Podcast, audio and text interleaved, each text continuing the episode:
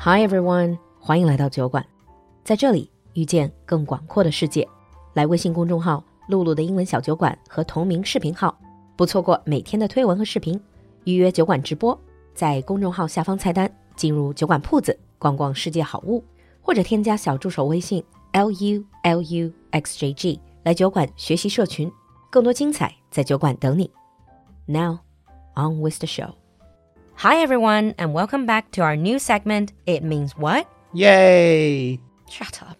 欢迎大家回到我们的新板块——词源考古研究所。Hi, Alan. Hi, Lulu. Hi, everyone.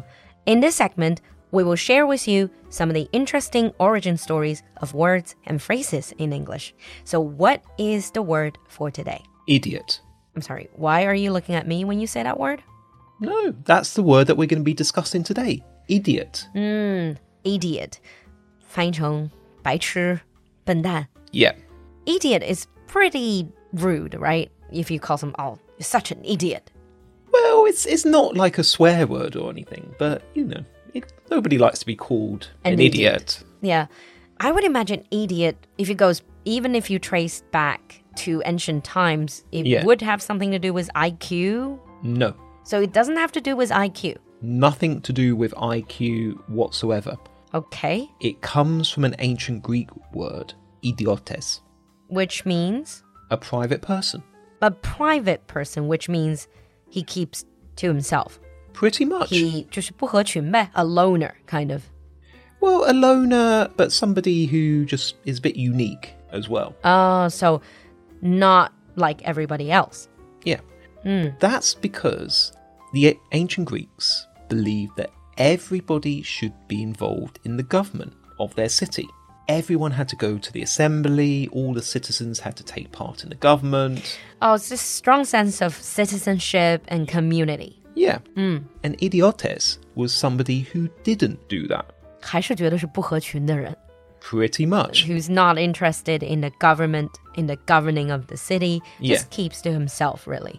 Hmm. Exactly. And the ancient Greeks believed that this was completely unacceptable because all the citizens had to take part in the government of the city or You're an polis idiot. or you're an idiot. But do you know the Greek word for city? What's the word? Polis Like metropolis. and also politics. Oh, politics. It's kind of like governing of the city. Yeah. Mm. Mm-hmm. So they believed if you're not involved in politics, it's really interesting. Nowadays, especially us for us like content creators, we think political stuff is too sensitive. We want to stay away from it. But back then, if you're not involved in politics in ancient Greece, Yeah. you're an idiot. Well, yeah. Every citizen had to attend the assembly. So when they decided to have a meeting, you had to attend. If you didn't, slaves would go around the city, red paint, and they would throw the paint at you so that when, well, almost like the police, they saw you, they would fine you for not going to the assembly. So you're forced to be involved in politics, Yeah. essentially. But that still didn't explain why idiots now means stupid. Did they think that was stupid or just you not fitting in? Well, it started as uneducated, ignorant, and then it became stupid. Ah, that it- it's kind of like a transformation. Yeah. So this is the thing about words. Words change their meaning over centuries. So even if you have one word that is the same a thousand years ago, the meaning of that word is completely different. Yeah, it's basically, it starts off as you're not fitting in, you're not playing by our rules. Yeah. and then it becomes you are ignoring us and then it becomes you are uneducated and it becomes you're stupid There we go. ah, That's I how it see. you works. don't join the game then you're stupid Yes. we're going to call you stupid that explains a lot because there are certain words in english like there's a word i really like idiosyncrasy Yeah.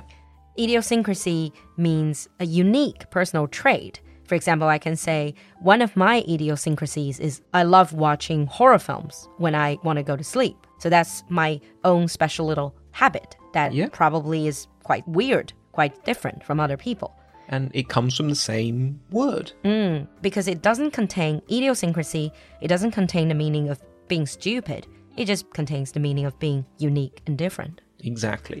Ah, I see. I see.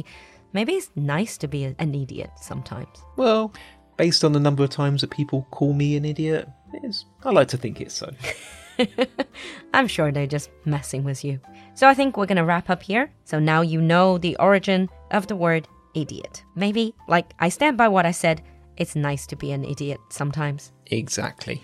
So, if you have any special request for any specific word or phrase, leave us a comment in the comment section. So until next time, See you next time. bye. Bye.